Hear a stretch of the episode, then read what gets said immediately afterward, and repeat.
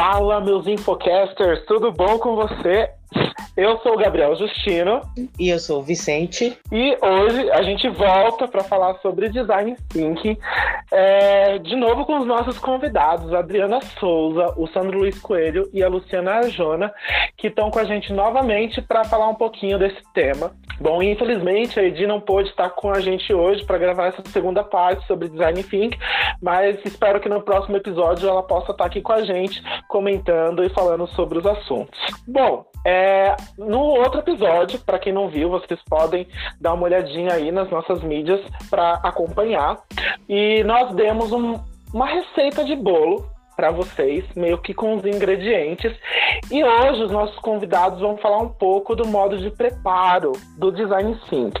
Lembrando que cada lugar precisa de um bolo diferente, ou seja, você precisa de uma receita diferente de um bolo diferente. Os ingredientes podem ou não podem ser os mesmos, mas você pode utilizá-los para aplicá-los na sua biblioteca. Se você está por fora, e não acompanhou, você pode acompanhar a receita de bolo, como eu falei, no outro episódio. Então, para começar, eu gostaria que a Adriana comentasse um pouco as dificuldades de fazer esse modo de preparo e aí depois eu queria que a Luciana e o Sandro falassem um pouco sobre as experiências em si. Como é que foi aplicar tudo isso e esse mão na massa? Então vamos lá, vamos começar. Olá, Gabriel. Olá, Vicente, Sandro, Lu, tudo bem? Estou muito feliz de estar aqui tudo com bom. vocês. E eu vou falar Tudo um pouquinho bem. a respeito da, da prática né, do, do design thinking no âmbito da faculdade acadêmico, na formação dos alunos de biblioteconomia e também né, dentro da, da, da capacitação que a gente tem feito desde que o Toolkit foi lançada, é um material que vocês podem ter acesso, depois a gente vai deixar o link para vocês, que é um material bacana porque ele, ele traz o passo a passo né, de como é que a gente pode colocar isso em prática e é uma abordagem super rica, com muita é, dinâmica, né, e, e, muita interação, colaboração, cooperação, o que traz aí para nós, dentro desse aspecto da metodologia, né, ágil, que muita gente fala, isso a gente aplica lá na faculdade como metodologia, mas também o processo ele pode ser considerado uma abordagem, né, que não é linear. Então a gente pode começar por um dos aspectos, mas de repente lá no meio da, do caminho perceber que precisa voltar para esse início e reformular, por exemplo, uma pergunta de design. Então eu vou falar rapidamente para vocês como isso funciona na faculdade. Na faculdade a gente trata isso no, é, na, na, na, hora que os alunos ingressam né, no curso e a gente integra o processo com os três cursos: administração, biblioteconomia e a sociologia. E aí tem Isso no caso da FESP, né, Dri? Isso, é porque, é porque às vezes as pessoas não, não sabem, né? E aí, aí você explica para as pessoas da FESP que essa é uma metodologia da FESP. Isso, na verdade, é, a gente implementou lá por eu estar na FEBAB, e porque eu achei que teria que ser uma coisa assim para trabalhar em sala de aula, porque achei assim tão tão é, instigante, né, o fazer parte de todo esse caminhar aí com o design thinking. Eu falei, por que não trazer isso para a sala de aula dentro de disciplina que tenha uma correlação, né, e que traga uma didática, né, e também, claro, a faculdade exige uma metodologia. E aí eu usei e está dando certo. Desde 2018 eu tenho atuado com esse tipo de abordagem lá e a gente faz na disciplina de Planejamento de Serviços de Informação, na Faculdade de Biblioteconomia e Ciência da Informação da Fundação Escola de Sociologia e Política. E aí o que, que acontece? Uh, a gente uh, foi ampliando né, o processo, então saiu da sala de aula também e agora está também no, na, nas boas-vindas dos ingressantes, né? Então a gente faz esse trabalho onde a gente tem como a, a, o problema da pesquisa que a gente leva, né, o problema de design thinking, é a cidade de São Paulo. Isso tem gerado assim um trabalho riquíssimo entre os alunos, porque eles trazem as inquietações deles quanto cidadãos dessa cidade. Então eles trazem problemas, por exemplo, do lixo, pro, problema da alimentação, do acesso a uma alimentação saudável, o problema do transporte público da cidade, a questão estrutural, né, que a cidade tem, que a gente sabe, uh, a questão também uh, da violência urbana.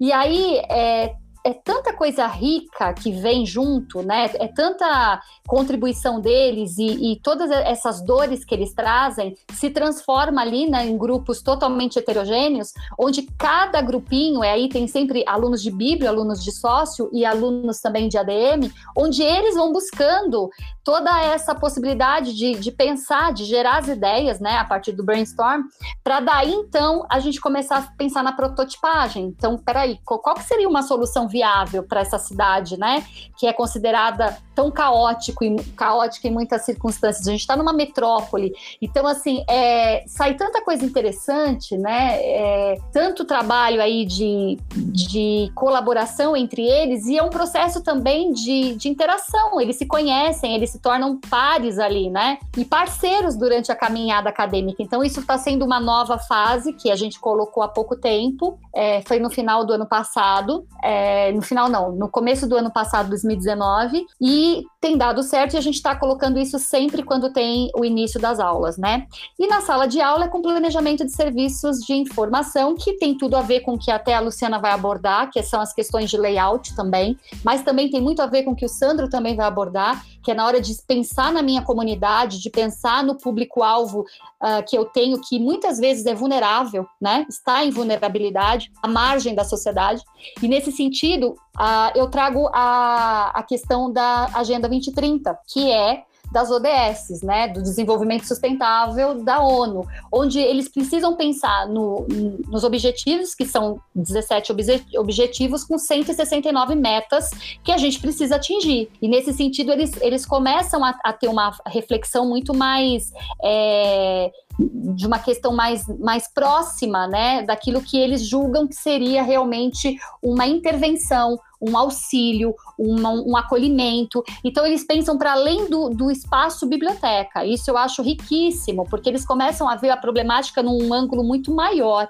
E, e a gente, claro, traz para eles a, a a possibilidade deles sim pensarem no espaço físico quando eles querem falar da estrutura, quando eles querem falar da mudança, quando eles querem falar de uma uh, reestruturação da, da, do local, mas eles também pensam uh, sobre as pessoas que estão em vulnerabilidade. Então, sai, sai é, temas como refugiados, sai temas como violência da, da, da mulher, temas em relação à questão da da diversidade, né? O quanto uh, eles conseguem até trazer. Olha, foi, teve um aluno que fez com uma, uma, dupla que eles trazem a vulnerabilidade, moradores de rua e pessoas é, que têm aí uh, uma situação que a gente sabe que a, questão da, da, pessoa em situação de rua é muito além do que aquilo que há, né, aí no, no, no julgamento de cada um, né, do, de que cada pessoa pensa, a gente precisa estudar e entender mais o que é isso, não é? Então, o senso comum fala muita coisa, mas na verdade você não sabe como e e quais foram as circunstâncias que levaram essa pessoa para estar na situação de rua. Então, teve um trabalho riquíssimo nesse sentido, onde eles foram buscar estatísticas, onde eles foram buscar todas as informações que podiam é, ter ali para poder saber que tipo de ajuda, ou que tipo de apoio, que tipo de auxílio eles iam, é, a partir do processo, atacar, né?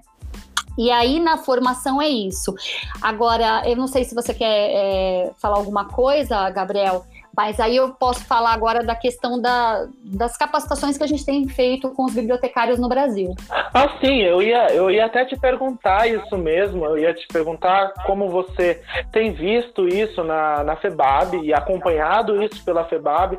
Como é que está sendo a implementação disso tudo que você falou, né, esse acompanhamento dos alunos? Não sei se você já, já conseguiu ver ah, o trabalho de alguns alunos agora, bibliotecários, implementando isso na nas bibliotecas e como tem sido esse trabalho.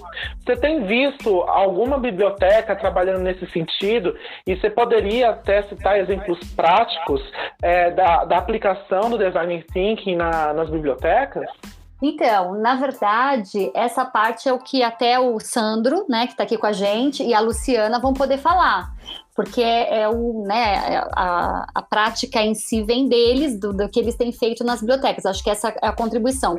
O que, que acontece? A FEBAB, na verdade, ela traduziu esse toolkit para o Brasil, né? É um, é um material que vem com, além do material textual, vem um, um material que é para você realizar as atividades que é um, um guia, né? A gente chama de um guia mesmo para poder aplicar o processo aqui. E está traduzido para o português. E aí, assim, a, nas capacitações que a FEBAB tem feito, né, desde 2017, onde foi até o lançamento, e até a própria Luciana, que está com a gente aqui, participou, né? Foi lá, fez a capacitação no primeiro e segundo dia com a FEBAB, nos auxiliou imensamente no processo. A gente tinha turmas muito grandes lá, né? Porque era um congresso, então acabou que teve muita gente. Mas na verdade, a gente, é, é assim, a gente não teve aquele tempo, né? O primeiro dia até que foi um pouco maior, mas o segundo dia a gente tinha duas horas para fazer o processo, assim, né? Para mostrar, pincelar. Então, uh, como eu falei, a, até você pergunta aí, né? As dificuldades. As dificuldades que eu vejo, assim, eu não consigo saber quem efetivamente está fazendo. Por isso que até quando vocês me pediram para falar do tema, eu indiquei o Sandro e a Luciana, porque eu sei que eles têm feito coisas incríveis. Mas eu não posso dizer como é que está a, a situação, né? O estudo disso nos outros lugares, porque quando eu vou, eu vou para capacitar, para mostrar que isso é uma abordagem eficaz e que vai ajudar esses profissionais a terem ali uma solução para um problema, para uma ideia, para um desafio que eles têm nos seus espaços, nos seus locais de trabalho, né? Que são soluções criativas, soluções é, significativas que vai mudar tanto in, o interior dessas instituições quanto o exterior delas, que é atender as suas comunidades. No interior delas é que assim a gente escuta muito assim, como é que eu melhoro a comunicação uh, interna da organização, como os processos podem ser melhor clarificados. Então, é, no interior das instituições é isso que me vem. No externo é a questão de como atrair a minha comunidade para a biblioteca. Como é que eu faço essa comunidade se sentir parte, participante, né? É, como é que ele se sente pertencente ao espaço? Então, acho que são os dois pontos de referência dentro das capacitações que a gente tem feito no Brasil.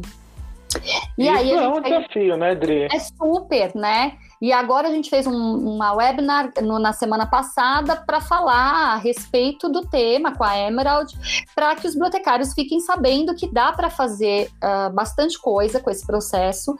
E é algo assim incrível, é uma transformação, né? Existe uma mudança significativa, percep é, perceptível, mensurável.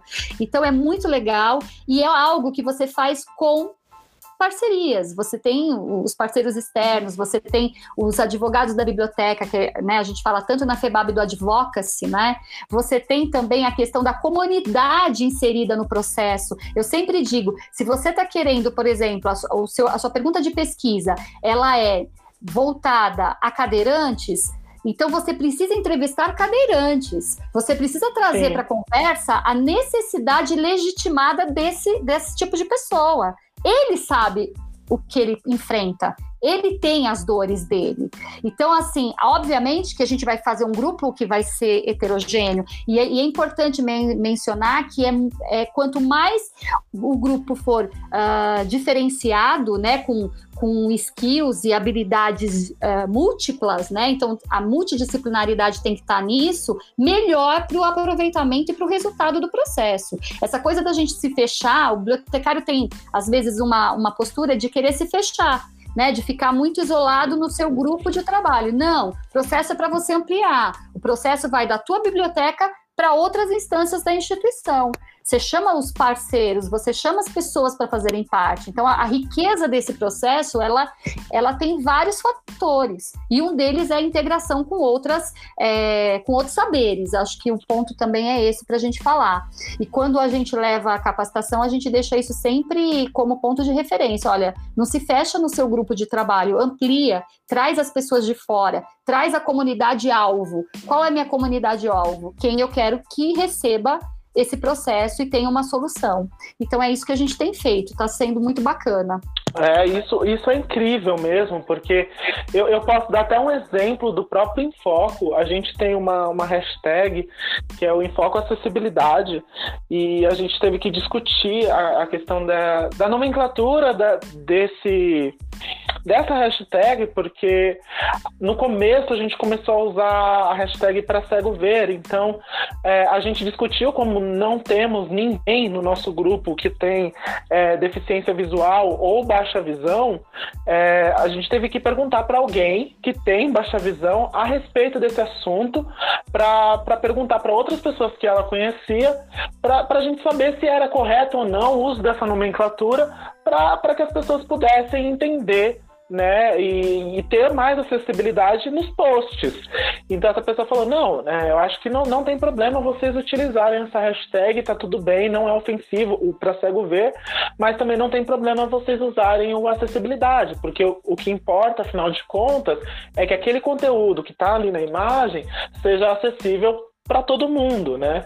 Então eu acho que é esse o ponto, né, Dri, que você está explicando. Quando, quando você constrói um plano, você tem que ter o mais diverso possível das pessoas para que você possa abarcar ou tentar abarcar todo mundo aí para alcançar todo mundo, né?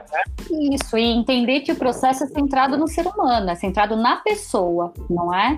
Então, é o objetivo a ser atingido do ponto de vista de quem vai usar isso, de quem vai se apropriar dessa solução e é para nós é a nossa comunidade, não pode ser outro público, né? Obviamente que nas capacitações que a gente vem fazendo, uh, há, muita, há muitos interesses envolvidos. Então tem, tem grupo que tem interesse de, de trabalhar com o seu realmente com seu com a sua equipe, né? Então, por exemplo, relacionamento interpessoal.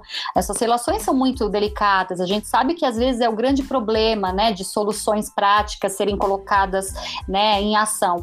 E aí é, é rico porque você começa a ter escuta ativa do outro, que também a gente tem aí uns pontos de referência importantes, não julgamento, escuta ativa. É, é importante não esquecer que o processo ele é centrado na pessoa. Quem é a pessoa? É a pessoa que você precisa levar a solução. Então, é a sua comunidade, não é? Só que o que, que acontece? A gente tem que pensar também que, dependendo do grupo, né, até pelas capacitações que a gente vem fazendo, há grupos que estão interessados na comunidade interna dentro da organização. Então, por exemplo, as relações interpessoais, onde tem lá os grupos de trabalho, e às vezes essa relação está comprometida por N questões. Então, vamos começar o processo interno primeiro. Então, vamos resolver nossas relações internas, vamos entender nosso papel e saber o que, que a gente deve fazer com tudo isso, para então a gente abrir para a comunidade externa. Porque se o nosso interior não está bacana, as coisas não estão caminhando, a gente não está tendo uma boa integração, a gente precisa primeiro arrumar a casa interna interna. Né? Então, isso tem, tem ocorrido de forma até sistemática nos processos de DT nas bibliotecas que eu tenho né, até pedido para o pessoal fazer um, uns grupos mais heterogêneos, mas eles trazem essa dor. Olha, meu grupo ele é muito fragmentado, ou meu grupo está com problema de relacionamento. E aí é a hora que a gente tem que conversar para entender assim, poxa, então já que o problema é interno, vamos fazer uma pergunta focal para este problema e vamos tentar trazer uma solução. Por isso que as etapas ajudam nisso. A inspiração é a hora que você fala da sua dor, né? A iteração é a hora que você vai começar a gerar ideias sobre sobre isso e vai fazer as trocas, né? Vai conversar sobre isso. E a iteração é a hora que você já começa a pensar visualmente em como que você pode prototipar uma solução. E aí vem a solução final. Daí você pode pensar no público externo e começar por aquele que você sente que é um público que você precisa trazer para mais perto da biblioteca né, dos serviços. E, e, aí pode ser tudo, pode ser layout, pode ser um serviço específico, pode ser uma ajuda para a questão realmente do entendimento dessa pessoa do que é a biblioteca e, do, e para que essa biblioteca está ali, né? Ela serve a quê? Então é importante também a gente, a partir desse processo, entender que podemos ter uma necessidade interna a ser resolvida anterior a buscar as soluções para o nosso público externo. E o bibliotecário vai ter que pensar sobre isso junto com todo o seu grupo de trabalho. E também uma coisa importante é não ficar né, somente no aspecto a biblioteca e os pares da biblioteca, mas expandir, trazer um, um, pensamentos e saberes de outros lugares. Esses lugares podem ser de outros setores da própria instituição, pode ser de um parceiro da biblioteca, não é? Pode ser de qualquer lugar. Quanto mais agregar, melhor. O processo ele quer que seja cooperativo. Ele precisa ter colaboração. Ele é altamente nesse sentido uh, inovador, né? Então tem muita coisa aí que a gente pode fazer com, com o processo. Só precisa definir o quê e qual é o público que você quer atingir. Acho que em suma é isso, viu, Gabriel? Sensacional, Dri, sensacional. Agora, eu acho que seria interessante, né, a, a Lu e o Sandro darem um, uma perspectiva de como foi, né, colocar a mão na massa né, na, nessas bibliotecas que eles trabalham, né? E, e aí é um interessante, porque nós temos uma biblioteca pública e uma biblioteca de uma instituição privada, né? Então isso é, é interessante a gente saber como é que se deu esse processo em ambas as bibliotecas. Quem quer começar primeiro, Lu ou Sandro? Quem se voluntaria primeiro? Primeiras damas. Eu, então eu vamos lá, Lu, você pode contar um pouquinho pra gente como é que foi esse processo? E aí, pegando o gancho da Adri, você precisou arrumar alguma coisa dentro de casa, né, da biblioteca, para depois expandir isso para a comunidade? Rapaz, se eu te disser que eu tive que arrumar tanta eu coisa acredito, dentro de casa antes. Mas eu. É... Mas eu acho que assim, eu, eu, fiz algumas anotações aqui da, da fala da Adri, que eu acho que são importantes da gente reiterar agora, quando a gente coloca a mão na massa. Eu acho que o primeiro ponto super importante que a gente tem é assim, quando você trabalha num projeto de design criativo, por mais que a gente se esforce, como eu falei no episódio anterior, com relação a ter uma pergunta focal, em que a gente, né, tentasse seguir mais ou menos aquele roteiro, o processo é riquíssimo, porque a pergunta focal, ela não é só direcionada àquele projeto, né? Então, a partir de uma pergunta focal, você começa a trazer dores que você jamais imaginava que as pessoas que usam o teu produto, o teu serviço, poderiam ter. Então você expande possibilidades de você reaver outros projetos ou de iniciar projetos novos, partindo de dores que sequer estavam sendo pensadas em ser mapeadas, né? Então, no nosso caso, quando a gente começou a fazer a parte da ideação, do brainstorming, a gente viu que, cara, tinha, a gente tinha uma pergunta focal, assim, qual é o espaço que você deseja, né? O que que esse espaço tem que que ter, quais são os serviços que você tem que ter, e de repente eram coisas que fugiam absolutamente. Cara, temos problema no, no, no refeitório, temos problemas de áreas, áreas livres para os alunos, temos problemas no próprio calendário acadêmico, que a gente acabou direcionando para outras iniciativas de outros lugares e que a gente participou de alguma forma. Então, acho que esse é um ponto importantíssimo. Por mais que a gente tente focar, a ideia do design criativo é uma escuta, né? De você escutar, mapear é, clusterizar aquilo tudo e, e, e, de alguma forma, indicar os melhores caminhos para que isso seja resolvido. Quando a Adri falou sobre é, ter as pessoas que, que têm algum interesse sobre aquele produto ou serviço, eu acho que para a gente o nosso maior desafio foi a gente fazer primeiro o mapa de pessoas de, de interesse, né? Que chama-se comumente dentro da abordagem dos stakeholders. Então, a gente não estava falando só dos alunos, a gente estava falando de aluno, de colaborador, de gestão, é, de diretoria, de comitê executivo, de doadores, de fornecedores. Então, o nosso mapa ficou é, gigante nesse sentido para a gente poder abordar todas essas, essas pessoas. E quando a gente alinha esses stakeholders, eu acho que a questão da articulação ela é muito importante, porque você começa a trazer fazer parcerias que antes não estavam sequer sendo pensadas, que podem colaborar muito positivamente com o projeto. Mas agora eu vou entrar de fato na mão na massa, tá? É, o que, que a gente fez de fato? A gente é, existem diversas abordagens de várias escolas com relação a design thinking, design criativo. É, a gente se baseou em uma delas, mas que todas têm mais ou menos a mesma, a mesma base, né? Então, a gente trabalhou primeiro com a definição, qual é o foco, a pergunta focal, o problema de design que a gente tinha que resolver, é, a questão da empatia, onde a gente começa a trazer alguns insights, a idealização ou iteração, como a Adri disse, que é a chuva de ideias, né, o brainstorming que a gente faz com todo mundo, a prototipagem e o teste para uma posterior entrega, tá? Então esses, essas foram as fases que a gente passou e indo e voltando em cada uma delas, porque não é um processo linear. Então o que que a gente, o que que a gente fez? Então nosso mapa de stakeholders ele ficou bem grande, então a gente teve que abordar pessoas que tinham é, necessidades absolutamente diferentes, né, é, com relação ao uso da biblioteca. E a gente começou a criar um movimento com um grupo bastante heterogêneo, composto a priori de é, alunos, colaboradores da biblioteca, de fora da biblioteca, é, alguns professores e a própria direção que de alguma forma participou em momentos pontuais. É, então, como é que a gente começou, né? É, quando a gente fez o mapa de, da, das pessoas que a gente tinha que conversar, nós começamos a, a tratar, é, a fazer uma série de iniciativas. Então, fizemos entrevistas, né, por via né, tecnológicas, né, virtuais, uhum. para saber. Então, o nosso primeiro bloco, que era a questão da definição da pergunta de design, a gente chegou na seguinte definição. É, o que a gente queria saber das pessoas que utilizavam a biblioteca como melhorar a experiência de interação da comunidade com o espaço físico da biblioteca, porque o nosso foco neste momento era o layout. A gente queria fazer uma mudança de layout, tá? Então a gente foi com essa pergunta e essa pergunta que nos norteou em todas as ações que nós fizemos a partir disso.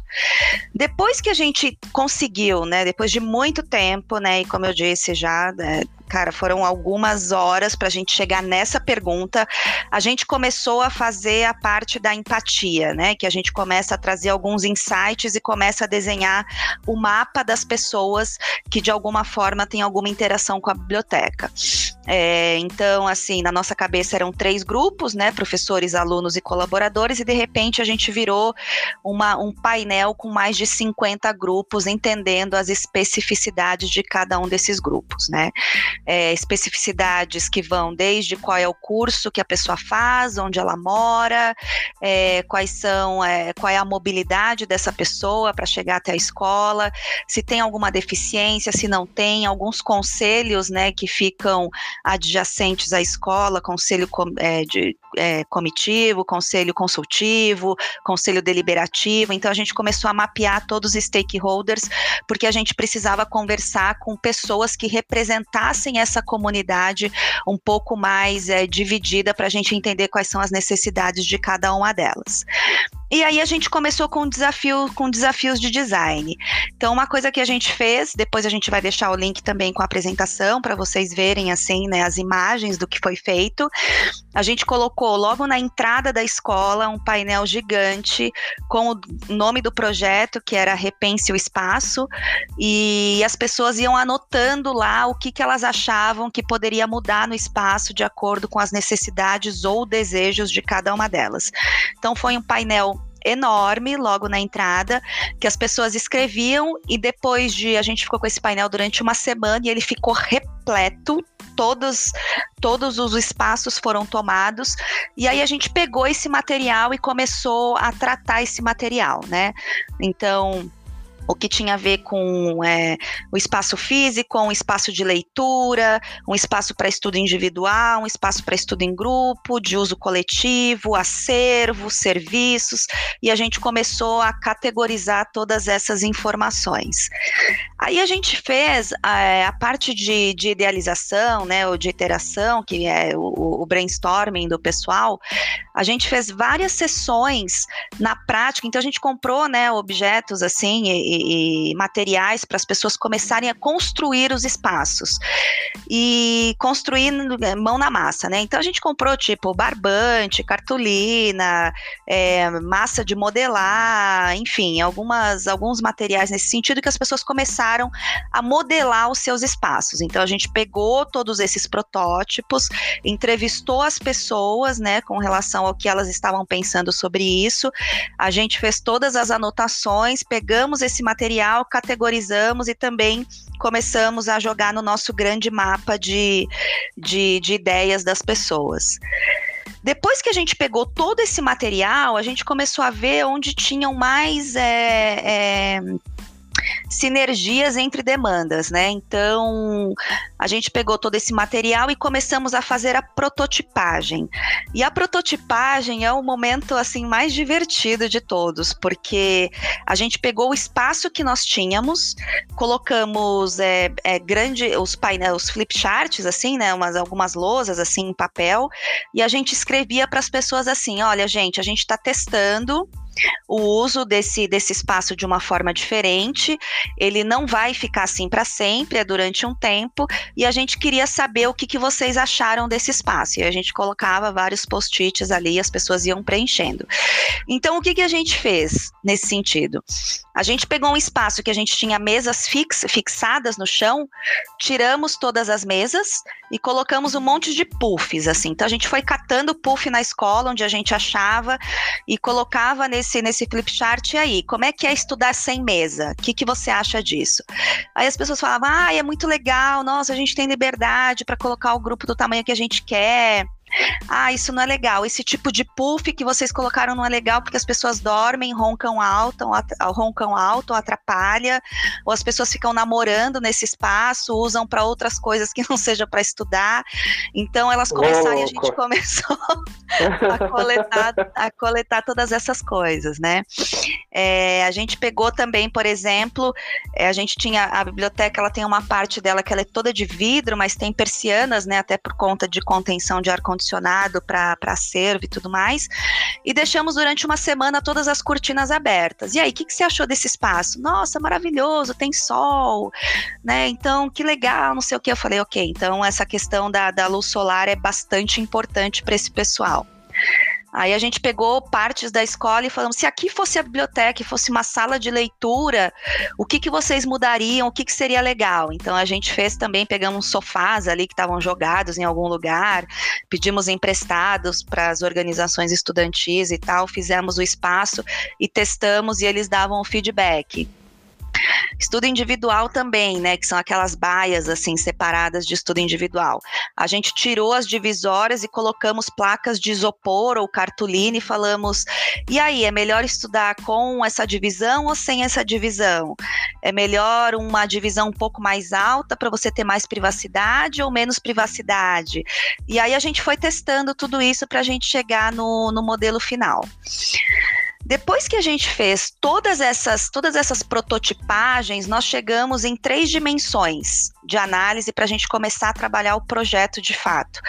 Então, a gente tinha, com relação a cada espaço que a gente identificou, então, dentro das necessidades que, os, que as pessoas que utilizam a biblioteca é, nos mostraram durante toda a prototipagem, chegamos em três dimensões para a gente começar a trabalhar o projeto executivo, de fato, da, da, da reforma. Então, a gente trabalhou uma dimensão de função, qual é a função daquele espaço, para que, que aquele espaço se destina, quais são os requisitos daquele espaço, então o que ele precisa ter para poder atender aquela demanda que a gente manipulou, que a gente é, acolheu, né, que a gente é, organizou, e quais seriam, qual seria o conceito, que aí seriam ideias de, de, de outros espaços, de lugares no mundo inteiro que poderiam dar uma ideia para o projeto de arquitetura começar a trabalhar. Então, vou dar só um exemplo aqui para vocês terem ideia, tá? Então, por exemplo, é, a função das áreas de estudo em grupo, tá? Então, a função da área, nesse caso, seria realizar estudos e tarefas em grupo, possibilitando a adequação do número de alunos de acordo com o objetivo do uso e necessidade de aprendizagem. Porque muitos deles falavam, de repente a gente pega uma sala, vê uma sala que tem seis lugares, mas que é só uma dupla que quer usar. Então a gente queria ter a liberdade de se organizar de acordo com o tamanho do grupo. É, eu estou numa sala, de repente, que cada um precisa ler um texto de uma forma muito compenetrada para discutir depois. E em contrapartida, eu tenho que discutir aquilo, de, eu preciso criar um debate, né, desde o início da, da discussão.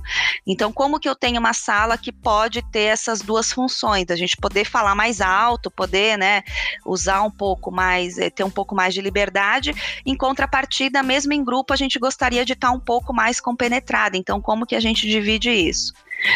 É, e para o requisito do estudo em grupo, a gente começou a ver, né, dentro todas as necessidades que eles fizeram. Então, assim, o estudo em grupo deveria ter lugares para estudar sozinho, em dupla ou trio.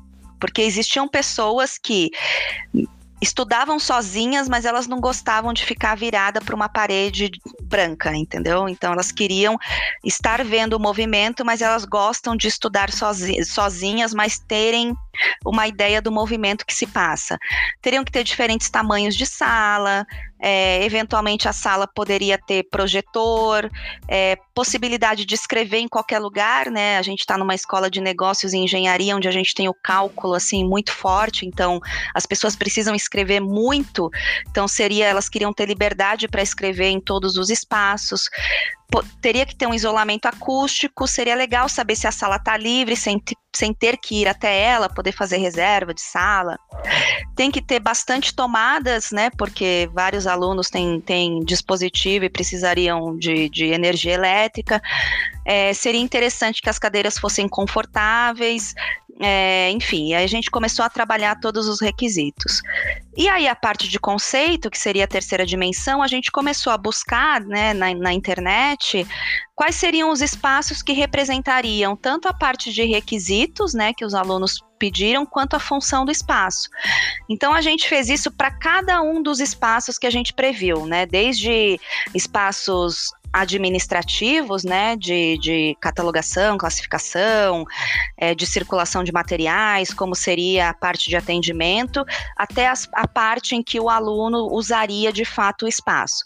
Então a gente fez esse grande dossiê né, de, de todos esses espaços, e aí a gente entregou isso para o projeto de, de arquitetura começar a trabalhar em cima disso. E o grande ganho que a gente teve com isso tudo é porque normalmente, né, os projetos de arquitetura, eles fazem, né, essa parte de análise de necessidades, mas são pessoas que não vivem o dia a dia do espaço, né? Eles não sabem qual é a dinâmica do espaço. E Sim. a gente teve a oportunidade de participar disso desde o início. Então, quando vinham umas coisas muito absurdas, a gente falava, não, isso daqui não funciona aqui porque o nosso público, né, é, age de uma forma diferente. Então, a gente tem algumas coisas que a gente precisa ajustar. Então, a gente fez esse grande dossiê, entregou para o projeto de arquitetura, e o mais legal foi que, assim, a primeira entrega deles de apresentação para a gente da ideia, do conceito do projeto, estava super alinhado. A gente teve que fazer algumas alterações bem pontuais, mas como a gente participou de todo o processo, foi muito mais fácil da gente poder criticar, ajustar, né, e construir junto com eles. Então, de uma forma resumidamente grande, foi esse o processo que a gente trabalhou lá para esse projeto especificamente, apesar de utilizar a abordagem para diversos outros que a gente vem fazendo até então. É sensacional, Lu, sensacional isso tudo, porque a gente pode acompanhar pela sua fala que tem algumas coisas que você fez, né, e que você escutou a sua comunidade, que são coisas simples de se fazerem. Por exemplo, abrir uma uhum. cortina, né? Você Exato. mudar o espaço, né? Tipo, colocar sofá, tira a mesa, coloca puff, e testando, né? Várias e várias vezes e perguntar pro pessoal, olha, o que que vocês preferem? O que que é melhor para vocês? Vocês preferem Exato. com luz, solar ou sem luz solar? Vocês preferem a mesa ou vocês preferem o puff? Como é que vocês querem construir? Afinal de contas, o espaço é de vocês. Claro, né, que nem, nem todos podem ter né, o orçamento para envolver a arquitetura, mas né, é, isso é muito importante da sua fala e também para o pessoal que está ouvindo a gente, e daqui a pouco a gente pode até. A gente vai ouvir, né? Pode não, a gente vai ouvir o Sandro falar um pouco, que com coisas simples, né, você consegue é, implementar as coisas e já alcançar a sua comunidade. Não é aquela coisa, nossa, eu preciso fazer e acontecer aquele negócio todo. E é uma coisa simples às vezes, né? É, é, eu acho que tem um ponto importante, Gabi, eu acho extremamente importante a sua fala, porque, obviamente, a gente está falando de um projeto que tinha um orçamento e que é um outro ponto muito interessante, né? É, quando a gente apresentou toda a proposta com os nossos parceiros e nossos fornecedores, e até alguém que se dispôs a fazer uma doação para que a gente construísse esse espaço, é, isso foi feito porque a gente conseguiu comprovar que o projeto teria uma utilização grande, né? Assim, a gente estava fazendo o que as pessoas queriam. Então, obviamente, a gente está falando de um projeto de uma magnitude grande, quando a gente fala de uma reforma, de uma biblioteca, que é um investimento grande, mas que a gente pode fazer a transformação num processo simples. Como é que eu faço design criativo dentro da minha área técnica? Como é que eu trabalho eficiência, entrega mais rápida, o que o meu aluno quer? O que, que será que a forma que eu trato o meu acervo hoje é a forma que o aluno é, consegue encontrar a informação Gostaria, que ele né? precisa. Né? Então, né, exatamente. E eu acho que um outro ponto nesse super importante que a gente trabalhou nesse conceito até agora é que a gente teve pouquíssimas partes dentro da biblioteca em que fosse fixo. Então, assim, quando a gente foi trabalhar, por exemplo, a questão do mobiliário, a gente fez questão que fossem mobiliários que as pessoas conseguissem movimentar dentro do espaço. Então, tudo tem rodinha, né? As pessoas conseguem pegar as cadeiras e levar para as mesas, conseguem pegar as mesas e levarem para os espaços, porque o que eles queriam, no final das contas, era mobilidade né? Então, isso, tanto que assim, se a gente olha a planta original, hoje a gente já tem várias alterações de mobiliário, porque a própria comunidade acabou é, mudando aquilo de acordo com o que eles precisavam naquele momento. Então, a gente tem que, no começo a gente ficava, né, cara, bibliotecário, né? Você tá ligado como é que é? É quase um virginiano, né? Então, você olha e fala, cara, esse sofá no, no, na planta original não é assim. Como é que ele tá segue, no meio do espaço? Segue o manual. Né? É. Eita, nós. e, e, a gente teve algumas, algumas, algumas questões dentro da equipe. Fala, cara, a gente arruma todo dia, não arruma todo dia. Chegou uma hora que a gente falou, cara, esquece, né? O espaço é deles. A gente só precisa priorizar, assim, a questão de acessibilidade. Então, precisa passar cadeira de roda. A pessoa que tem deficiência visual precisa ter a mesma condição de, de mobilidade. Então, a gente criou algumas estratégias para isso. Mas, assim, é um espaço que eles montam do jeito que é necessário para aquele momento. Ou seja, você deixou a biblioteca livre para as pessoas irem e virem e fazerem o que quiserem eu naquele lembro, espaço. É, eu lembro quando eu fui fazer a entrevista com você, na época do meu TCC, uhum. vocês uhum. estavam é, né, na época da, da briga em relação à mochila. E é... uma pessoa que falasse Libras. Exato. Aí, nesse, dentro desse processo. E aí, uhum. como que isso ficou também com, dentro da equipe? Ou como que foi essa adaptação também? Legal. Ótima pergunta. Ótima pergunta. É, assim, a gente nunca teve escaninho, assim, né, na frente da biblioteca, então as pessoas sempre puderam entrar com os seus materiais. Só que assim, cara, chegava tipo sexta-feira, véspera de feriado, parecia que a gente tava numa rodoviária, saca? Porque tinha, meu, barraca, malas gigantes jogadas no espaço, e as pessoas acondicionavam o lugar lá. E a gente pensou, cara, a gente proíbe, e a gente tentou também fazer isso, tá? Por isso que eu falo que assim, é tentativa e erro, tentativa e erro até uma hora que a gente acerta E a gente falou, ao invés da gente proibir as pessoas de deixarem o seu material, já que elas não têm outro lugar, né, que seja de mais fácil acesso, por que a gente não cria um espaço, né, decente para essas pessoas guardarem as coisas? Então a gente fez durante todo o redor da biblioteca, a gente colocou nichos assim, que as pessoas jogam seu material lá e depois disso a gente nunca mais teve problema de material jogado, né? E, e, a gente teve uma, uma questão também, e até a gente fez isso por design criativo de alguma forma, que foi a contratação de uma pessoa que mantesse, a gente não criou regra de uso, então assim, a gente tem algumas diretrizes assim de horários de uso de sala, esse tipo de coisa, mas a gente não tem nada que seja assim, aqui é proibido isso, a não ser comer porque a gente abriu no começo falou assim, cara, não, não vamos falar nada, né? Deixa as pessoas entrarem. Só que assim, né? Tipo, não é que a pessoa vai e come uma bala sete bela, ela abre um Burger King dentro de uma sala sem janela, então é impossível de alguém usar depois. Então a é gente teve que ter algum tipo de controle. É. É, pois é. E aí, na própria aí contratação da pessoa. Vontade, Exato, é um absurdo isso. Dependendo da hora, é um absurdo. e aí, o que, que a gente fez? Até a contratação da pessoa que foi que veio trabalhar com a gente para fazer algumas atividades de, de circulação, mas que também tivesse essa manutenção do espaço e ajudar os alunos a encontrarem as coisas no espaço todo, os alunos participaram do processo seletivo. Então, foram os alunos que escolheram o colaborador que trabalharia diretamente com eles. E foi muito legal. E o Vini está com a gente até hoje. E a gente fala que é, é, muito, é muito engraçado, porque o Vini ele é um deficiente auditivo que cuida da manutenção do ruído da biblioteca. Né? Não tem. Ele é sensacional. Não é tem nada que seja mais. então ele brinca com a gente, fala, cara, se eu tô ouvindo é porque o negócio tá alto, entendeu? Então a gente precisa tomar alguma hoje. E, e, os alunos que o, que o escolheram e acolheram, e ele trabalha muito bem com a gente até hoje, e, enfim. Então, assim, tudo que a gente vem fazendo dentro da, da, da biblioteca, né, que a gente participa de algumas iniciativas de outras áreas, a gente trabalha sempre com os alunos, com quem vai usar de fato, porque é o que no final das contas faz sentido. Como que foi a reação deles depois da reforma? Como que a equipe também reagiu? O, né, a reação mesmo deles em relação a tudo isso. Ver ali as ideias deles sendo postas em prática.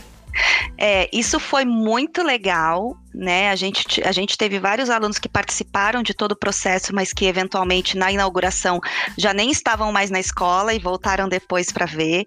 A gente teve feedbacks assim muito positivos e obviamente várias críticas que a gente teve que ajustar, mas eu acho sinceramente assim para o aluno era um, é um parque de diversões, né? Imagina ele entrar num lugar onde tinha uma, uma, uma característica bem mais castradora, né? Porque ele entrava no ambiente da biblioteca acho que a Adri lembra, acho que o Vince também quando foi lá, né, Vince? Acho que ainda, não sei se você foi na nova ou na antiga, não lembro agora. É, eu fui na, eu fui antes da reforma. É, você foi eu antes também, da reforma, a Adri também. Mas a Adri foi depois também, né? A Adri conhece Fui, as duas. Conhe... A, a Adri é prata da casa, né? Tá sempre lá. É, tô lá. é... E os alunos, assim, a gente teve críticas que a gente teve que fazer algumas adequações, mas assim, cara, para te dizer a real, assim, eu acho que a maior adaptação foi nossa né? Da, da, nossa cultura da área de, de biblioteconomia como um todo, de ter um ambiente um pouco mais livre, mais permissivo e observar como as pessoas se comportam para depois entender qual seria a melhor forma de conduzir né, o, o, essas pessoas dentro, dentro do espaço. Então, para a gente foi um desafio bastante grande de adaptação, até porque a gente ficava numa sala bem no fundo da biblioteca, absolutamente isolada e agora a gente está num, num aquário, né? É todo de vidro em volta, então todo mundo vê o que a gente faz. E a própria administração, a gente também trabalhou com design criativo na composição do, dos espaços administrativos. Então a gente teve que trabalhar com espaços em que a gente não tem um espaço fixo. Eu não tenho o meu computador, a minha mesa. A minha mesa é compartilhada e hoje eu estou fazendo o projeto com o colaborador X, amanhã eu estou com outro colaborador, então eu tenho que ter essa mobilidade e também para atender o aluno fora do espaço. Então eu pego meu notebook, vou lá numa sala de estudo, eventualmente testo uma base de dados, faço algum tipo de, de orientação para eles, participo um pouco do processo de aprendizagem. Então essa mobilidade, ela foi do projeto do início ao fim, inclusive para a gente que trabalha. Essa mobilidade é bastante importante para a gente.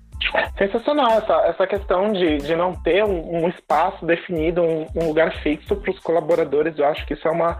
É importante, né? Eu acho que também a gente ser muito rígido, né? E criar regras e regras e regras, aí você acaba se perdendo nas suas próprias regras, acaba, você acaba criando um ambiente proibitivo e, e um ambiente inibidor né, que as pessoas não gostam muito de frequentar, mas só vão por necessidade, né? É, e a máxima é, é, assim, o que, o que norteia a gente em todas as decisões de estratégia e o que, que a gente vai fazer é assim, como é que eu facilito para o cara usar todo o potencial que eu tenho aqui de, de, de serviço de informação para ele. Então, mitigar todas as barreiras possíveis e imagináveis, tanto no contexto físico de layout, quanto no contexto de processo, contexto de uso do acervo. Então, são discussões que a gente tem é, sempre para a gente poder fazer, cara, se eu colocar esse obstáculo, o cara não vem mais, né? E para uma pessoa chegar na biblioteca e falar, cara, eu preciso de vocês, e de repente você fala, olha, tudo bem, mas para você falar comigo, você precisa preencher o formulário X, Y, Z, falar com não sei quem, deixar seu material na porta, não sei o quê. Eu sei que são contextos diferentes, tá, gente? Eu sei que tem, eu tô falando do contexto de uma, de uma biblioteca que a gente consegue controlar, né, as pessoas que entram, uma instituição privada e tal. Mas assim, a, a nossa premissa é mitigar todas as barreiras possíveis para que as pessoas possam fazer cada vez mais uso dos serviços de informação que a gente tem. Sensacional, Lu. Agora, saindo um pouco da, dessa área privada, Sandra, eu gostaria que você compartilhasse um pouco a sua experiência, porque provavelmente ela é um pouco diferente da, da relatada pela Lu. Então, o microfone é seu. Eu diria que ao invés de ter o design que é o, design criativo, o meu é desafio criativo, desafio sim. Porque. Tá dentro, Sandro. Você tá dentro, é isso aí mesmo. Tá dentro é do muito, escopo, tá dentro do escopo. É muito, é muito. Por se tratar de, de um equipamento público, é, e que está submetido às novas, a, a, a, muitas normativas, diretivas da administração pública, muita coisa, eu não vou dizer que muita coisa, mas é, boa parte das coisas que você gostaria de de otimizar, de fazer, elas ficam um pouco engessadas. Mas eu entendo que muitas vezes esse engessamento ele também ele é necessário porque não, são várias bibliotecas públicas na cidade de São Paulo e que a verba, né, que, que, que faz parte aí do, do, da LOA, né, da lei orçamentária, e que é dividido entre as secretarias, às vezes é muito pequena, e ainda dentro da própria secretaria, determinada verba é só para vamos supor, arquitetura, né? Como a Lu falou, e que às vezes isso daí não, não chega a, sei lá, a duas bibliotecas das cinquenta e tantas. Mas assim, eu fiquei aqui realmente é, bem pensativo em tudo que a Adriana falou. É, foi muito bom ouvir a Adriana né, falar bem da, bastante dos conceitos todos, né, do toolkit e, e de todos os uh, as etapas, né, de inspiração, de ação, iteração, como também a Lu colocou é, dentro de uma instituição privada, né, que é o INSPER, e das possibilidades que, que é, não vou dizer que facilidades, né, mas é que de alguma maneira tem essa mobilidade, flexibilidade é, mais tangível, né, para poder executar. Mas eu fui anotando algumas coisinhas aqui, porque a Dei falou alguma coisa sobre as ODS, né? Porque de alguma maneira a gente pensa muito também nisso, e também é lógico, a gente tenta aqui abraçar um pouco tudo, né? Calma aí, tem as ODS, mas a gente precisa pensar no espaço, como que a gente pensa num espaço e, e, dentro também das ODS, a gente, é, como a Lu falou, e, e, com muita propriedade, e desde que eu assumi a Biblioteca Brito Broca, a gente para e pensa, legal, estamos aqui, o que que tá precisando? Sabe aquela, aquele momento de de explorar mesmo, tentar descobrir, de sentar com cada funcionário, tentar ouvir qual que é o problema, o que está acontecendo, pegar os relatórios anteriores, de anos anteriores, porque um, diferente de, de, de alguns outros equipamentos, né? Ou até mesmo instituições, a gente tem uma, um órgão centralizado, né? Que retém os vários relatórios de todas as bibliotecas, né? E geram relatórios incríveis, né? Então tem o setor de planejamento dentro de CSMB, né? Que é da coordenação do Sistema Municipal de Bibliotecas, né? E que lá eles vão fazendo um. vão traçando, né? E, em cima também de relatórios de subprefeituras, que, porque é uma biblioteca pública, né? Então, quem que é esse público? Porque, de alguma maneira, muitos relatórios a gente não precisa gerar, a gente não precisa fazer. Né? A gente não precisa, de repente, entender muito quem é aquela comunidade que está no entorno. porque outras secretarias, outros órgãos já fazem isso, né?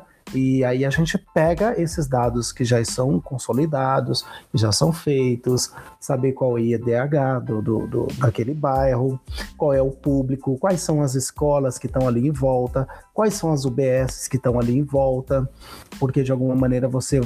É, tem gente que não, né? A gente é, infelizmente, algumas bibliotecas acabam não dialogando muito, até porque depende do outro dialogar, né? Você dialogar sozinho é um monólogo, né? E se o outro está aberto para ouvir, aí o outro vai ouvir e você também vai escutar. Então, isso tudo também fica. É, são os desafios, né? Porque hum, eu, eu, me recordo muito também de quando eu estava numa outra biblioteca na freguesia do Ó, que eu ia visitar algumas escolas públicas e, assim, era impressionante que você não conseguia passar do, do, do, do da portinha e da grade da, do atendimento para poder conversar com as pessoas, para de repente articular alguma coisa. Então, realmente são muitos os desafios dentro de uma biblioteca pública, tá? Mas eu fui também anotando algumas coisinhas. É, a Lu falou com muita propriedade a questão interna, né? Porque também é o seguinte: como que você pensa em articular alguma coisa para além dos portões da biblioteca, pensando que a biblioteca é pública, de acervo aberto, de livre circulação, se ela não está convidativa, né? Então eu vou puxar um pouquinho ali do começo, né? Aí baseado nos relatórios estatísticos que a, o planejamento faz, então é, dentro da, da, da, prefeitura, né? A biblioteca está lá há 50 e, e, e seis anos dentro do, do, do, do bairro de Pirituba. Então passaram diversas pessoas ali e diversos problemas estruturais, porque dentro da administração pública, para você é, é, trabalhar dentro de uma biblioteca pública, você tem que ser um funcionário público, concursado, e nem sempre tem concurso, né? Então, às vezes você trabalha com equipes grandes e, como é no caso, nesse momento a gente trabalha com uma equipe muito pequena. Então, somos eu, como bibliotecário e coordenador, e mais quatro funcionários. Uma biblioteca com mais de 1.500 metros quadrados. Então, é uma coisa que você pensa, caramba, como ser o, o, o onipresente, né?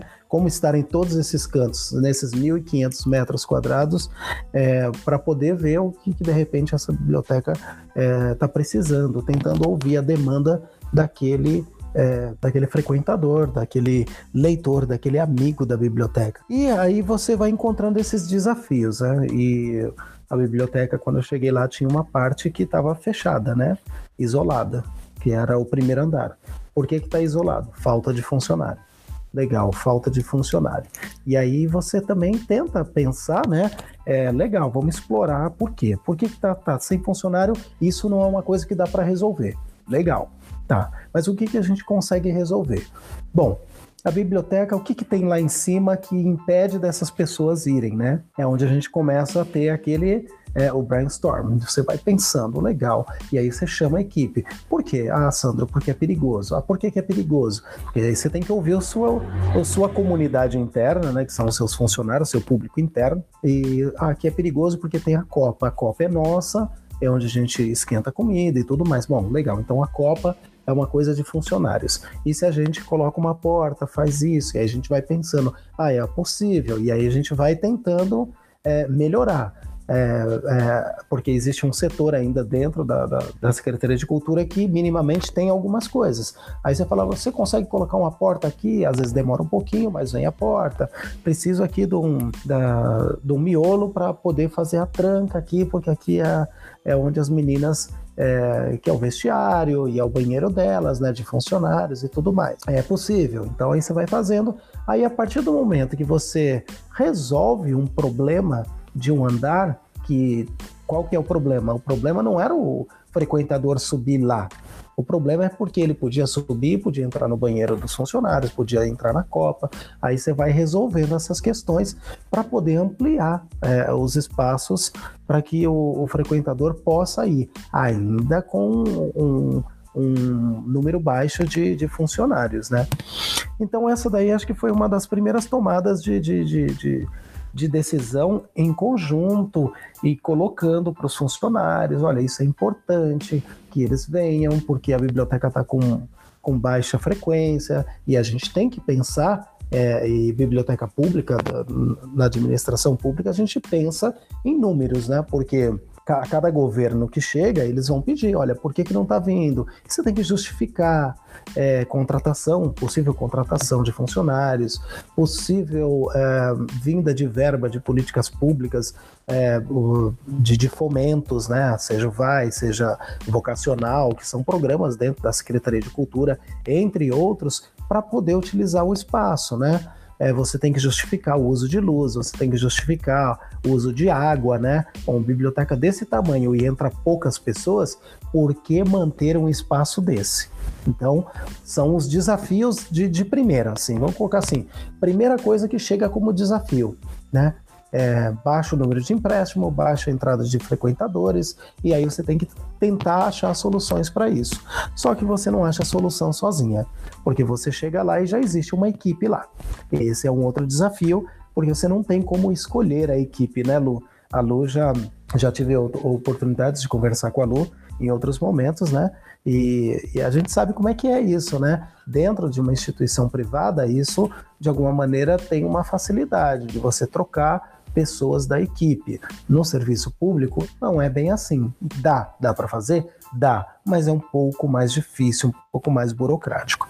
Mas a partir do momento que você coloca a importância da biblioteca dentro de uma comunidade que está lá, e aí você começa a trazer esses dados, é, e vamos trazendo, gente, e aí, o que, que, que vocês pensam, né? É, eu não sei como é que funciona a questão de reuniões dentro do, do INSPER, mas dentro da, da, das bibliotecas públicas, por mês a gente tem autonomia para fechar a biblioteca por duas horas durante um mês para poder fazer reuniões, tá?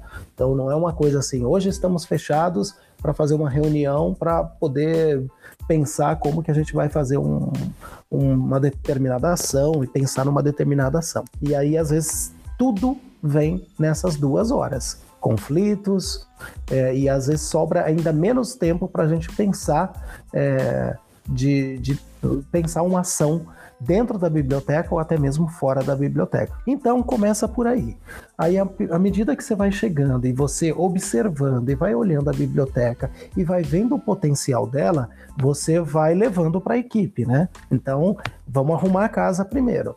Aí a, a, você vai levando essas propostas, às vezes a biblioteca, como a Lu falou muito bem da questão do layout, o layout também da biblioteca tinha uma era, era muito complicado é, tinham muitas estantes e, e hum, cinza chumbo, sabe aquela cor chumbo, antigas.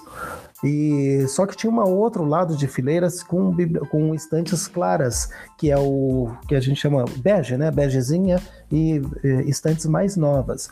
Só que tinha, é, depois de muito tempo, a gente é, conseguiu fazer um desbaste e depois um descarte de livros que realmente já estavam danificados, enfim. A gente sabe como é que funciona a biblioteca, né, gente? Não dá só para receber, receber. E a gente recebe muita doação também de público, né, do, da comunidade. Então não é tudo que você consegue absorver dentro do acervo de uma biblioteca pública. Então, feito esse, esse trabalho do desbaste, do descarte, a gente começou a ver esses vários buracos nas estantes. E aí a gente jogou para a equipe, gente, que tal a gente fazer um remanejamento de estantes.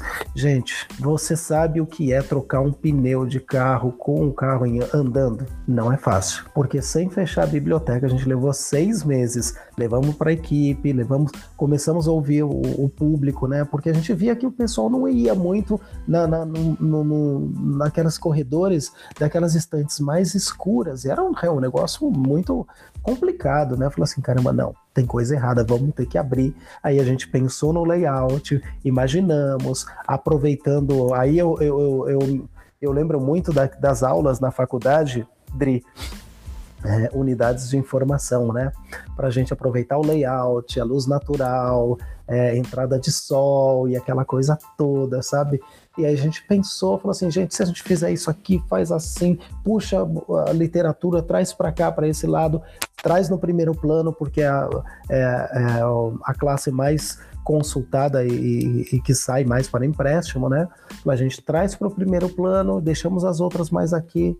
Depois que a gente fez tudo isso, o pessoal gostou, aprovou, falei, vamos fazer. Foi impressionante. É assim, isso é só para colocar um pouquinho da parte interna, né? É, é notório. Todo mundo que depois de um tempo é, que não, não, não frequenta mais a Brito Broca começa a entrar na, na biblioteca, eles falam: Meu, como mudou isso aqui tá claro, tá, tá gostoso de andar aqui dentro. Então ninguém mais se sente perdido ou até mesmo é, intimidado pelos corredores que antigamente tinham.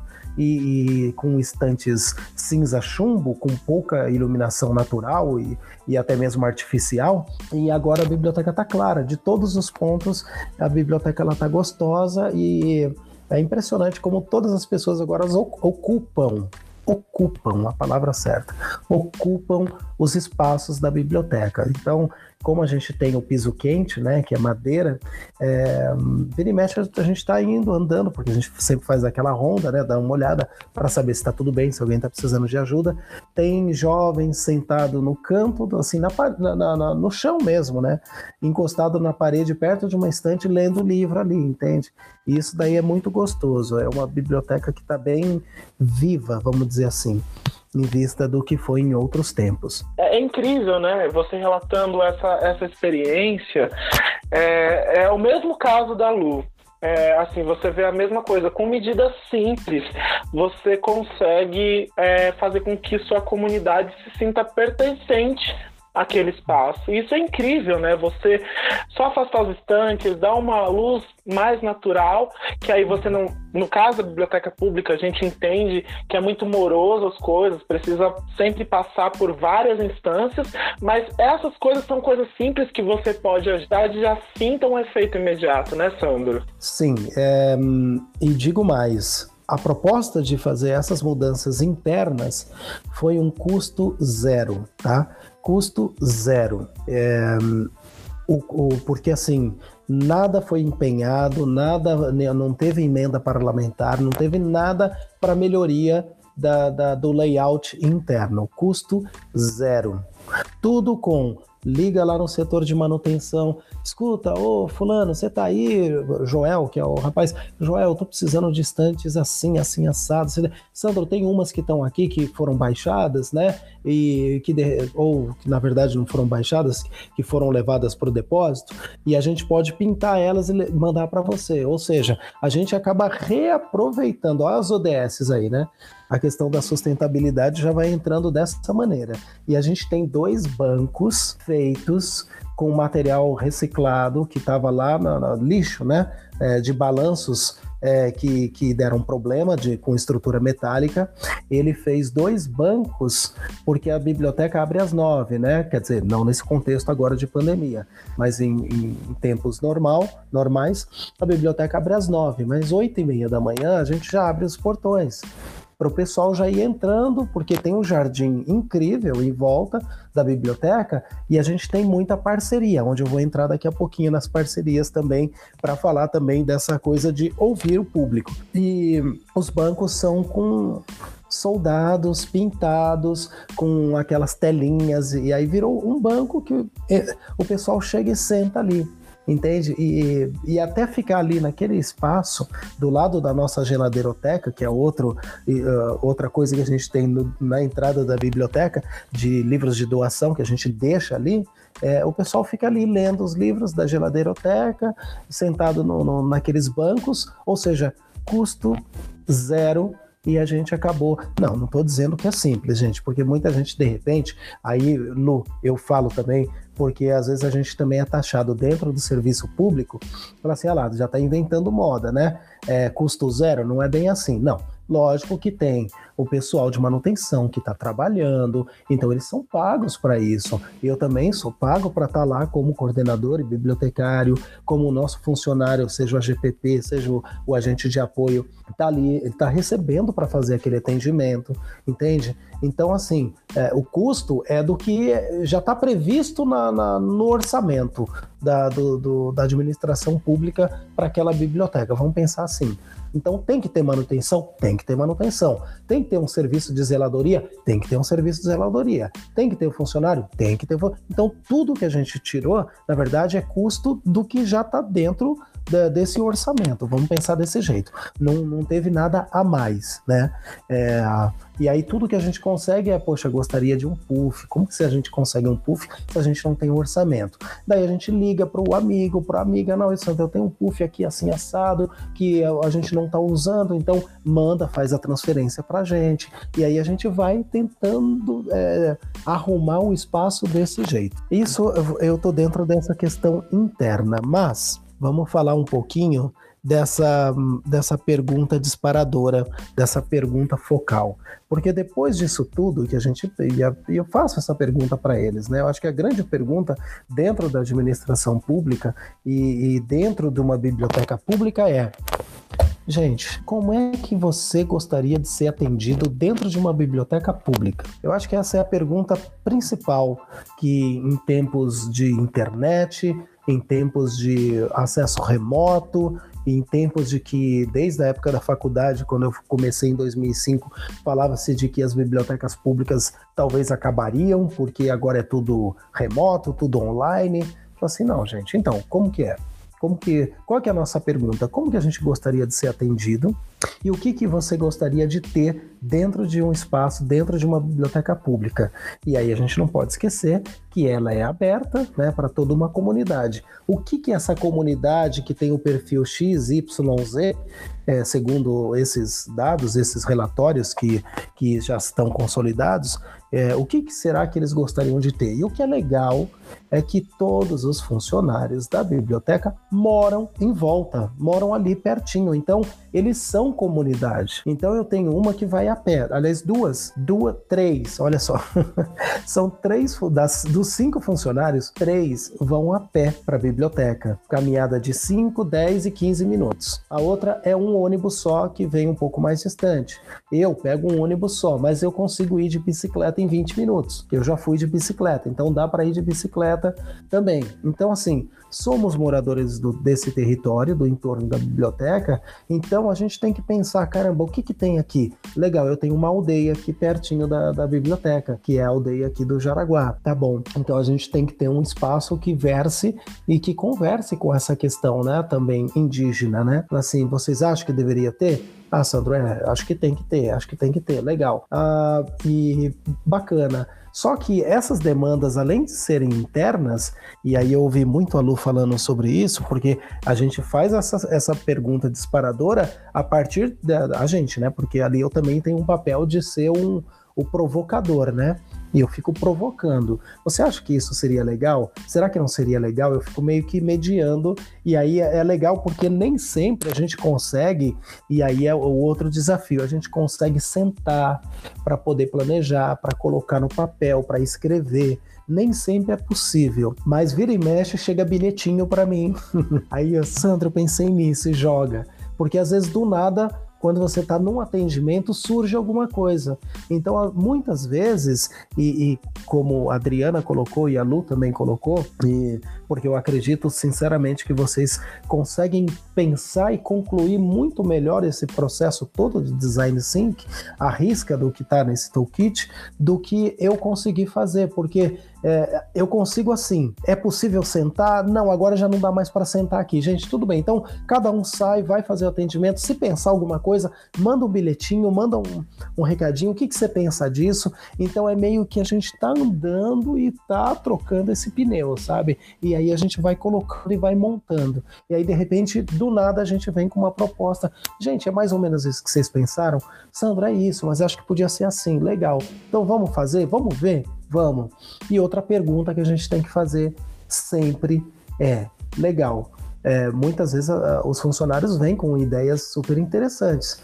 Nossa, pensei em fazer isso, uma horta, legal. Fazer uma horta no jardim da biblioteca. Lembrando que a gente está no segundo remanescente de Mata Atlântica da cidade de São Paulo. E aí eu falo, legal, a horta é bacana, a gente precisa pensar na horta. Mas a pergunta é: A gente tem condições de manter a horta? Quem vai cuidar da horta? Somos nós? É a comunidade que vai abraçar? Até quando a comunidade vai abraçar?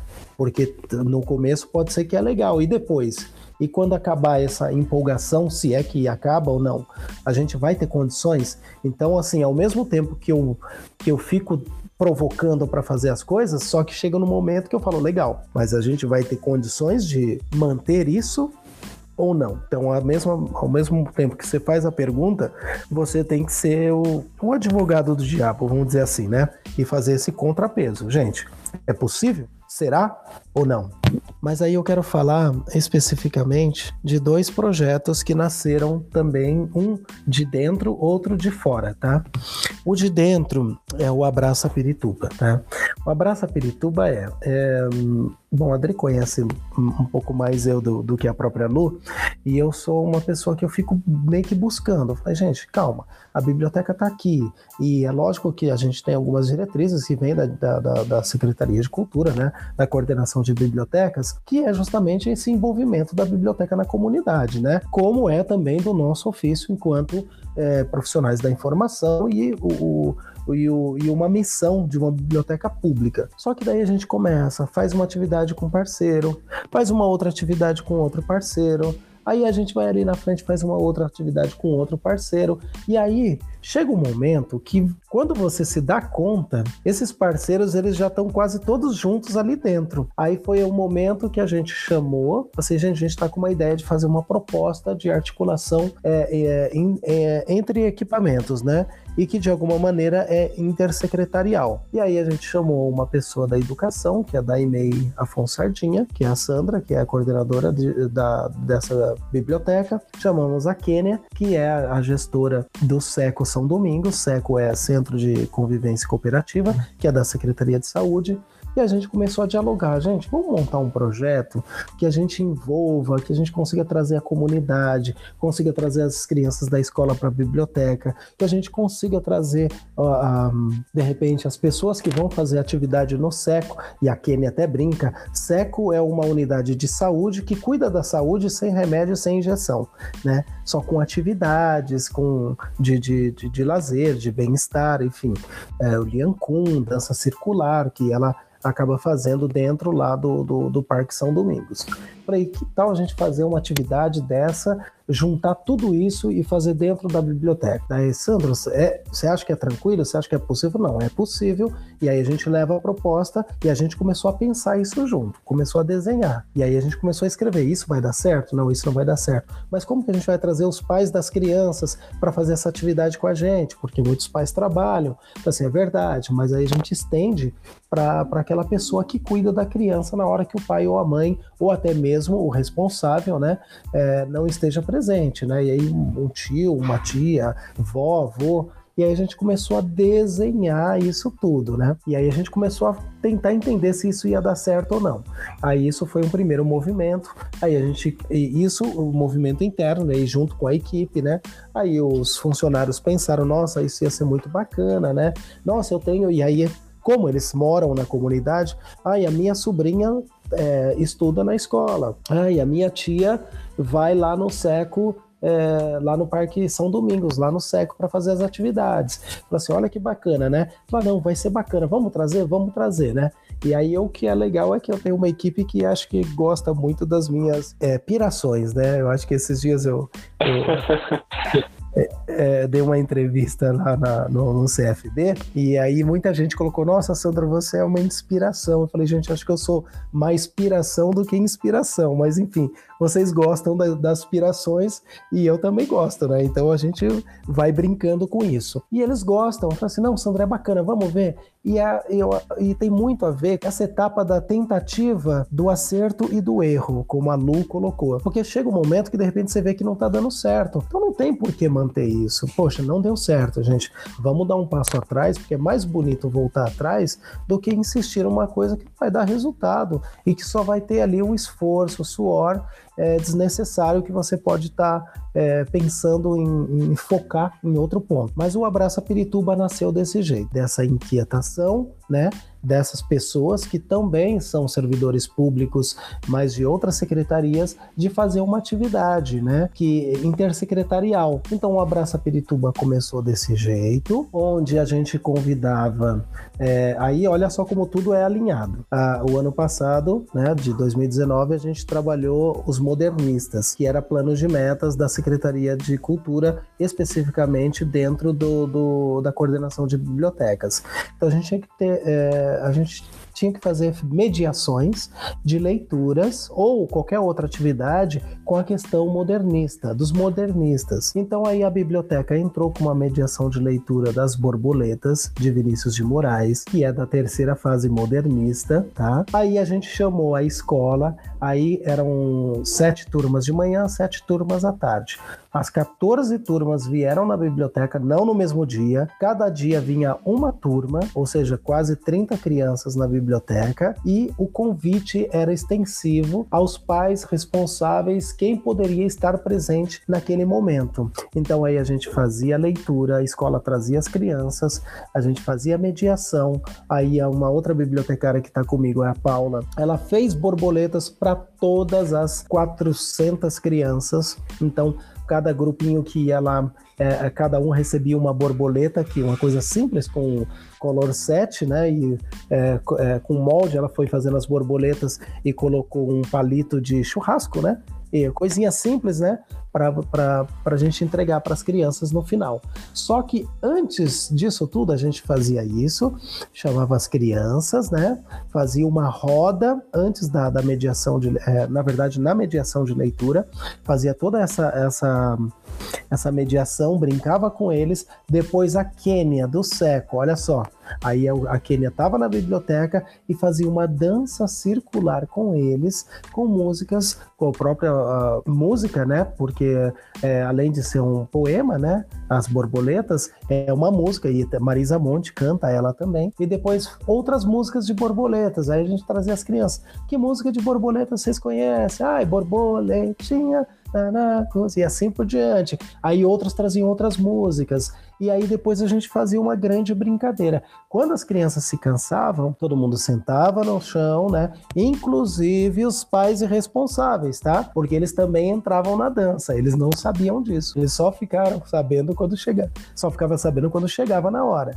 E depois que a, a Kênia brincava com eles, aí todos os adultos, porque a gente não pode esquecer que EMEI são crianças ali de 5, 6 anos e que, e que é, quase nenhuma está alfabetizada ainda, né? Não sabe ler, né? Ainda elas estão no processo, né? E aí a gente convidava todos os adultos, ou seja, a comunidade, os pais, tios, avós que estavam ali para poder fazer a leitura para as crianças. Então você imagina os pais, eu, a, Kênia, os professores, todos sentados no chão, né?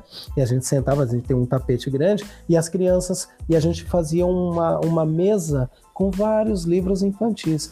Vai lá você, a criança, pega um livro e traz para a gente ler, escolhe um para ler. E as crianças iam, pegavam os livros, corriam em cima da gente, caíam em cima da gente, lê esse para mim, lê esse para mim, e a gente fazia a leitura para elas. E isso foi feito com as é, 14 turminhas.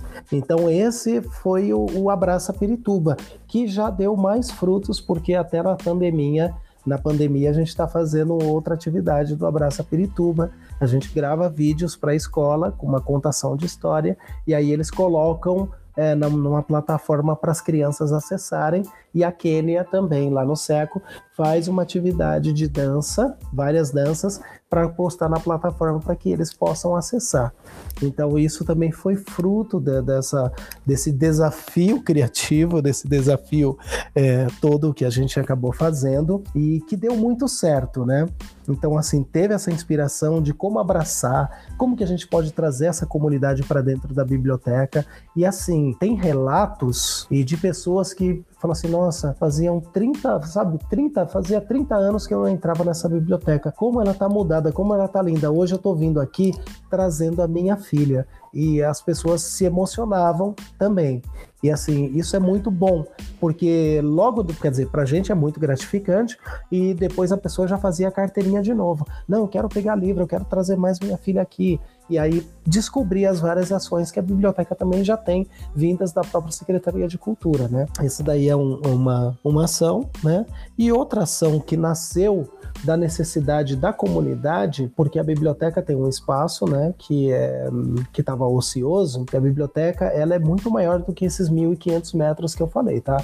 Ela chega assim a perto de 1.800, quase 2.000 metros acho que até mais. E era um espaço que estava vazio, que antigamente a subprefeitura usava. Em 2016, a gente fez uma parceria com o Mocupija, Movimento Cultural Pirituba Jaraguá, e eles se apropriaram, assim, eles entraram, fizeram uma ocupação, e em contrapartida a gente cede o espaço e eles é, fazem oficinas é, gratuitas no espaço, tá?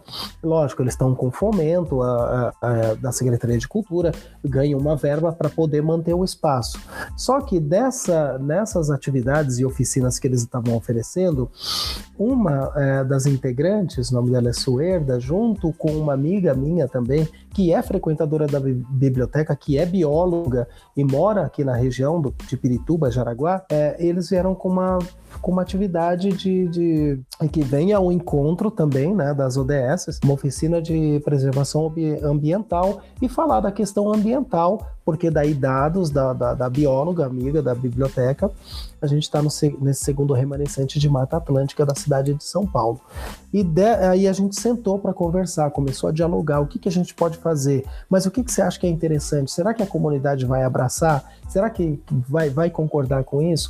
E aí, com isso tudo, a gente começou a fazer algumas experimentações é, com as ideias do, do, da profissional competente, que é a bióloga, né, a Natasha, e com a Sueda, que é uma ativista, né, é, que mora no Jaraguá, e a biblioteca com um espaço incrível. A gente tem mais de 70 espécies no jardim da biblioteca e muitas delas nativa, né, de Mata Atlântica. Daí a gente fez esse protótipo de fazer um passeio em volta da biblioteca. Vamos conhecer o jardim da biblioteca.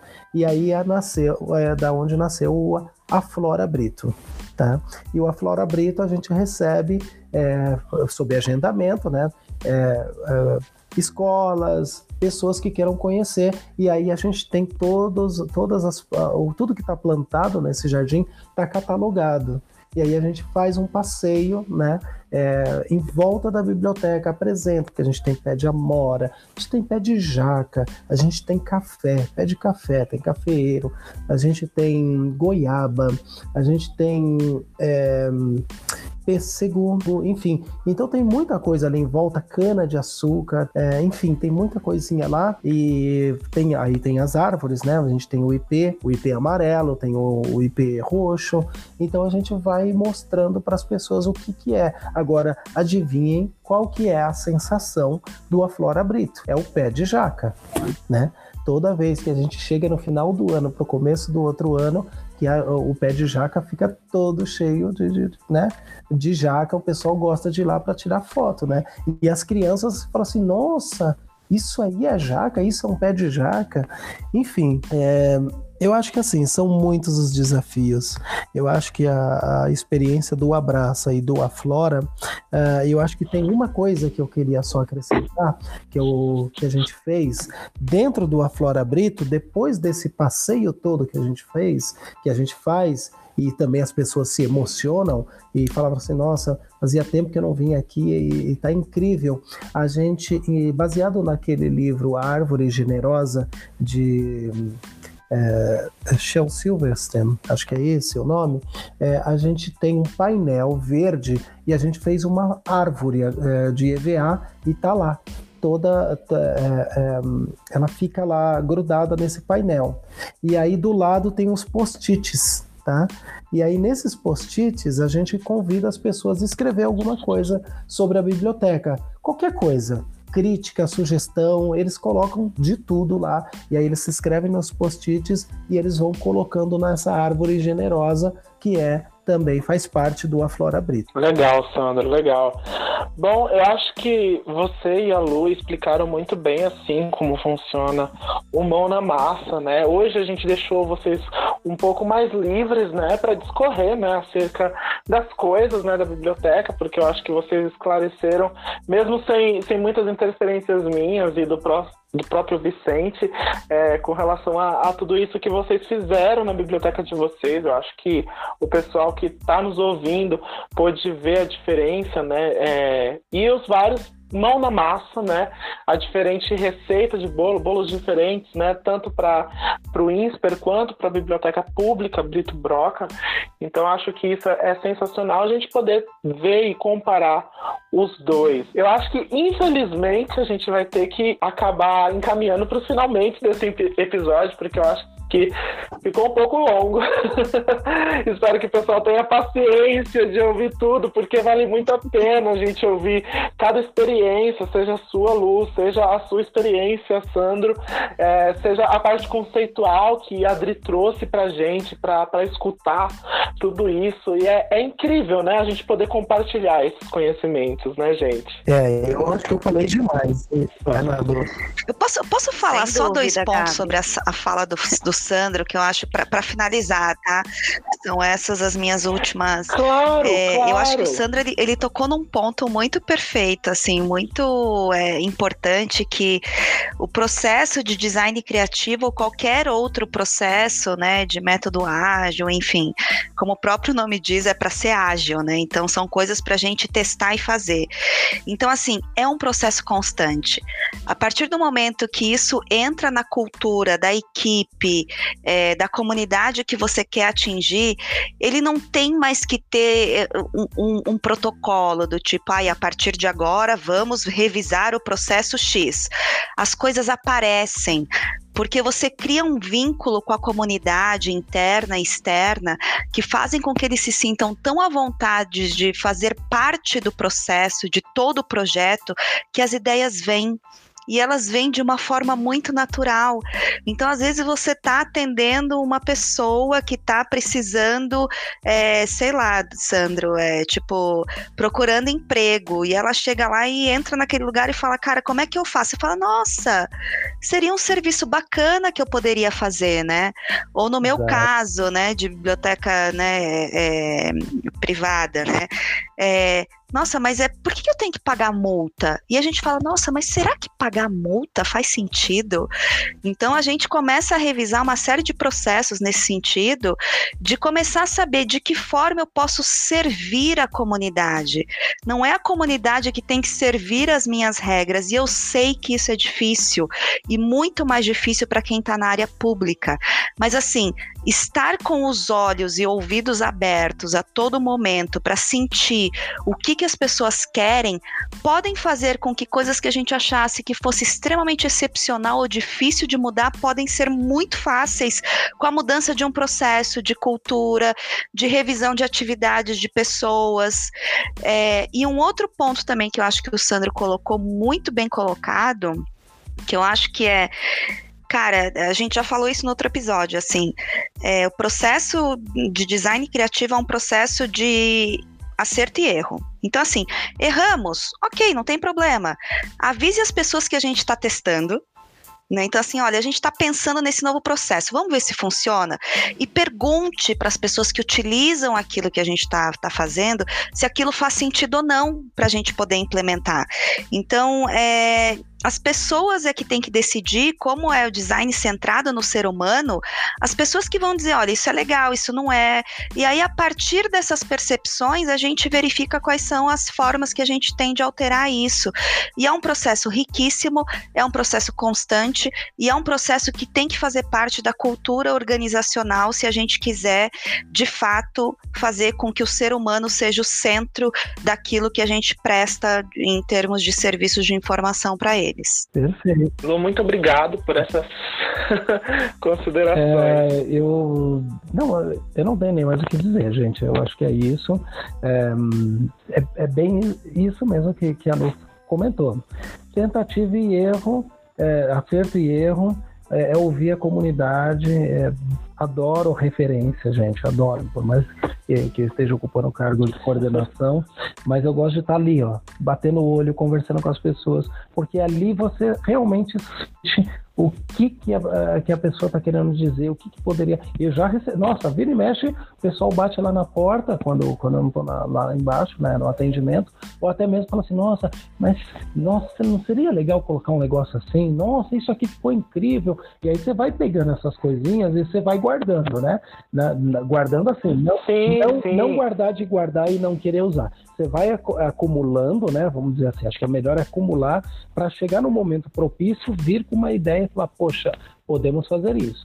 Você tem uma ideia, nessa quarentena, alguns funcionários nossos, tão, nasceu de uma necessidade, o pessoal tá, a gente tem uma passagem que é de um hall que a gente tem para o acervo, que é uma, é, parece uma porta, mas não é uma porta, é um vão de passagem. E o pessoal começou a falar, nossa, seria incrível colocar uma cortina de fuxico aqui. E a gente começou a pegar, nossa, imagina um negócio de fuxico, fuxico. Algumas funcionárias estão fazendo fuxico para que quando a gente retornar, a gente colocar a cortina lá. Está sendo confeccionada uma cortina.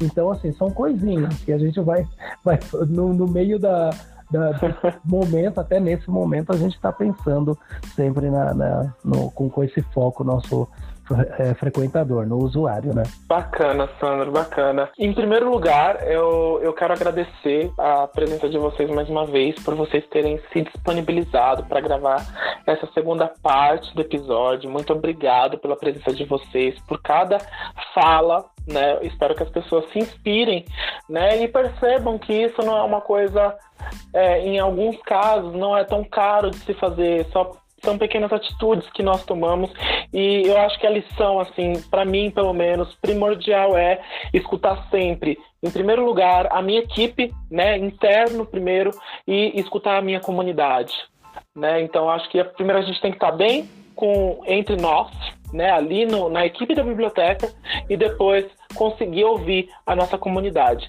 Eu queria né, deixar pontuado assim que eu sempre escuto né, as pessoas falarem, ah, mas a gente não tem né, dinheiro, né, para fazer o que, que o Whisper faz, ai, que a gente não sei o que, né, que é, toda vez que você fala muito do design thinking, as pessoas tecla, batem muito nessa tecla do dinheiro, e acho que esses episódios, eles trazem muito bem esse contraste do não é necessário ter.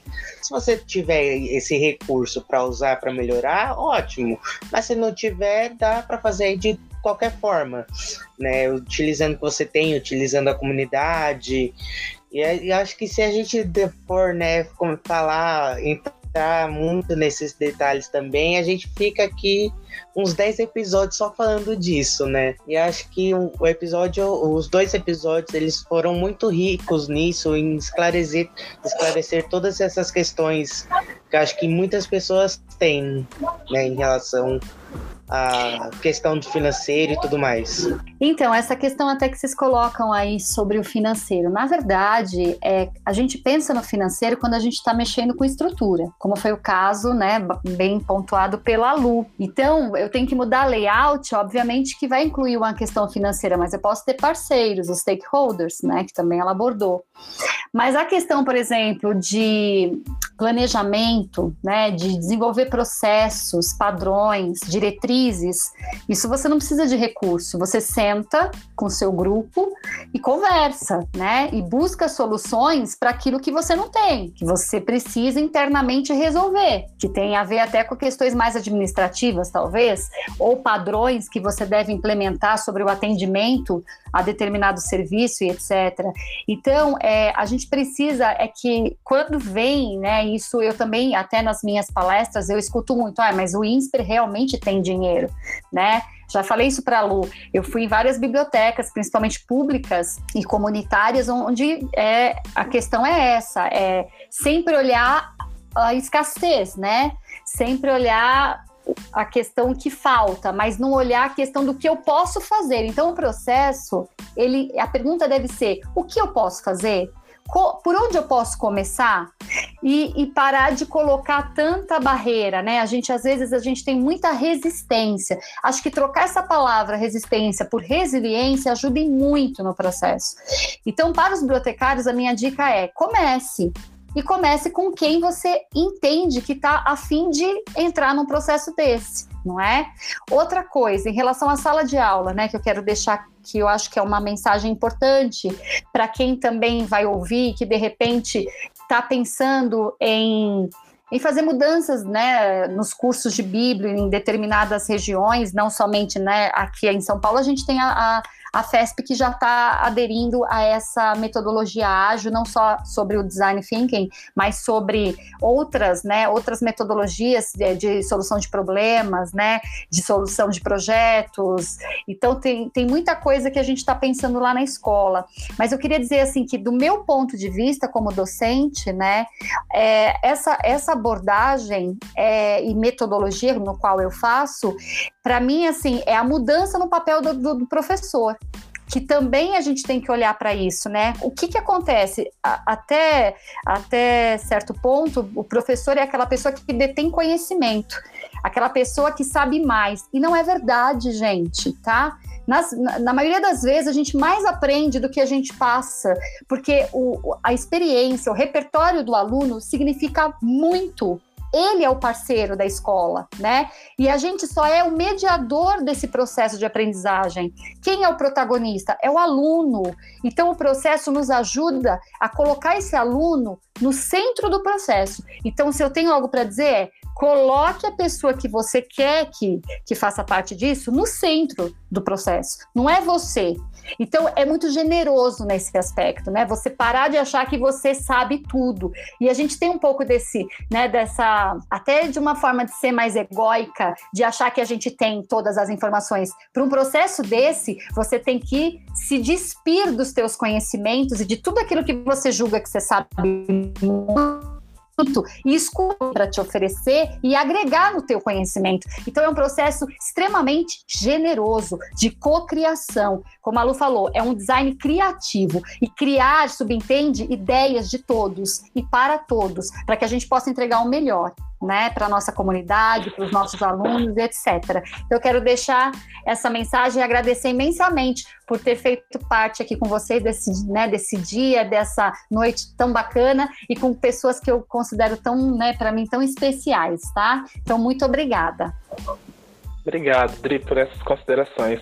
Então é isso, muito obrigado é, mais uma vez a todos os convidados. Espero ter vocês em outros episódios por aqui e ficamos por aqui com o Foca na Info, um podcast do Infoco. Tchau, tchau, gente. Até mais.